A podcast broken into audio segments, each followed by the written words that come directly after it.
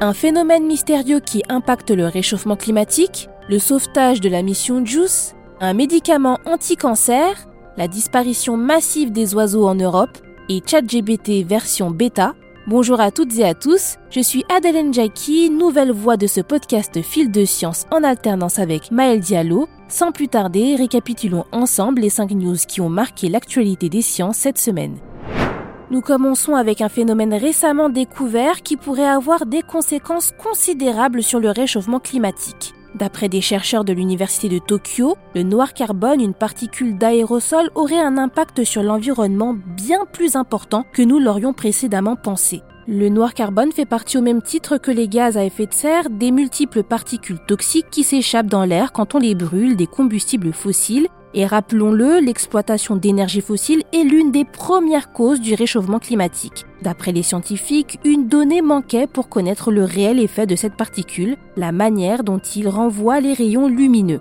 Le noir carbone est une suie qui aurait la fâcheuse tendance d'absorber et de stocker la chaleur du Soleil, contribuant ainsi à l'action des gaz à effet de serre dans l'atmosphère. De plus, le noir de carbone posé sur les surfaces claires comme la neige diminuerait leur capacité à renvoyer la chaleur vers l'espace, participant une fois encore au réchauffement climatique global. Pour calculer son indice de réfraction, les chercheurs de l'université de Tokyo ont isolé des particules de noir de carbone captées dans l'eau. Ils ont ainsi conclu que son impact aurait été sous-estimé de pas moins de 16% par les scientifiques. Une marge d'erreur importante qui nous oblige à revoir notre rapport à cette particule et à son action sur notre planète. Maintenant, les chercheurs japonais recommandent d'intégrer ces nouvelles valeurs, mais aussi d'appliquer leurs méthodes pour identifier d'autres particules potentielles.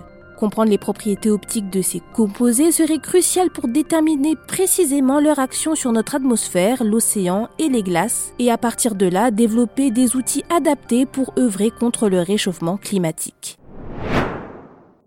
On poursuit cette fois-ci avec une bonne nouvelle. RIM, le principal instrument de la mission JUICE, est enfin opérationnel. Son antenne de 16 mètres de long ne parvenait pas à se déplier en totalité, l'empêchant de se mettre en service. Il aura fallu trois semaines pour dégager l'instrument bloqué par une épingle. Pour débloquer l'antenne, les équipes du centre de contrôle de la mission de l'ISA, à Darmstadt, ont dû secouer, je cite, la sonde à l'aide de ses propulseurs, puis l'auraient réchauffée à la lumière du soleil. Finalement, ils auraient réussi cette semaine grâce au dispositif mécanique appelé actionneur non explosif à débloquer RIM. Le choc qui s'en serait suivi aurait permis de déplacer l'épingle de quelques millimètres et à l'antenne de se déployer partiellement. Un deuxième actionneur aurait ensuite permis de la déplier complètement. Pour rappel, la mission de JUICE a pour objectif d'étudier la surface et les sous-sols des lunes glacées de Jupiter, Ganymède, Europe et Callisto jusqu'à une profondeur d'environ 9 km. Et le radarim aurait un rôle fondamental à jouer dans cette histoire. Il servira à recueillir des données cruciales pour comprendre l'évolution et les propriétés thermiques de ces planètes joviennes et à terme d'autres corps célestes potentiellement habitables de notre système solaire. La mission de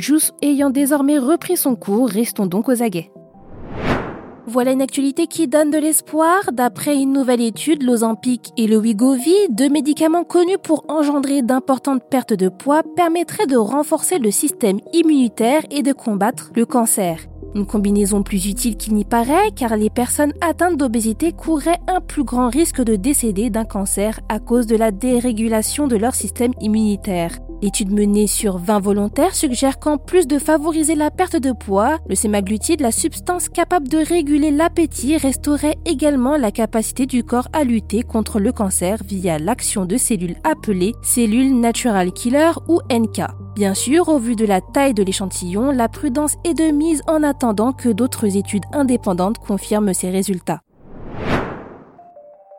Ils disparaissent en grande quantité et en peu de temps. D'après une étude du CNRS, le nombre d'oiseaux sur le continent européen aurait décliné de 25% en seulement 40 ans, ce qui est très inquiétant puisque, comme les chercheurs le rappellent, les oiseaux sont l'une des pierres angulaires des écosystèmes. Ils régulent d'autres espèces, disséminent des graines et constituent le repas de plusieurs prédateurs. Pour obtenir ces résultats, les scientifiques auraient travaillé sur 37 années de données recueillies sur 170 espèces d'oiseaux différentes, vivant sur 20 000 sites dans quelques 28 pays d'Europe. Ils ont aussi pu découvrir que les espèces qui préfèrent le froid sont les plus durement touchées. Elle représenterait 40% des oiseaux en déclin, tandis que les espèces appréciant la chaleur ne contribueraient qu'à 18% du déclin. La cause de cette grande vague de disparition en Europe, l'agriculture intensive avec l'utilisation accrue d'engrais et de pesticides. Ces transformations perturberaient la chaîne alimentaire des écosystèmes, faisant des oiseaux insectivores les plus touchés de tous. Le réchauffement climatique serait également l'une de ces causes avec l'urbanisation ou encore la modification des surfaces forestières. Les chercheurs voient dans ces chiffres une preuve de plus de la dégradation environnementale profonde en cours. La sonnette d'alarme est une nouvelle fois tirée. Les chercheurs demandent à repenser d'urgence notre mode de production alimentaire pour éviter le pire.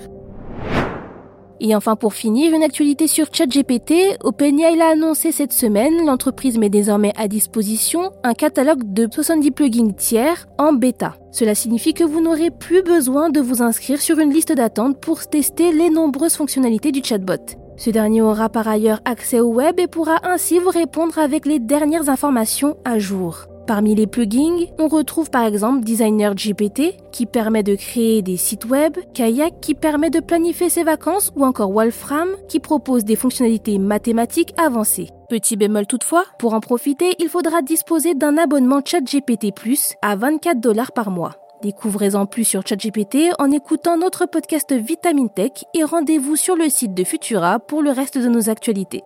C'est tout pour cette semaine. Si vous nous écoutez sur les applications audio, pensez à vous abonner pour nous retrouver toutes les semaines et à nous laisser une note et un commentaire pour soutenir notre travail. Cette semaine, je vous recommande notre dernier épisode de Jeune Pousse où Thibaut Caudron demande à notre invité comment éviter les dérives du greenwashing quand on souhaite s'engager dans une démarche responsable. Quant à moi, il ne me reste plus qu'à vous souhaiter un bon week-end et à la prochaine.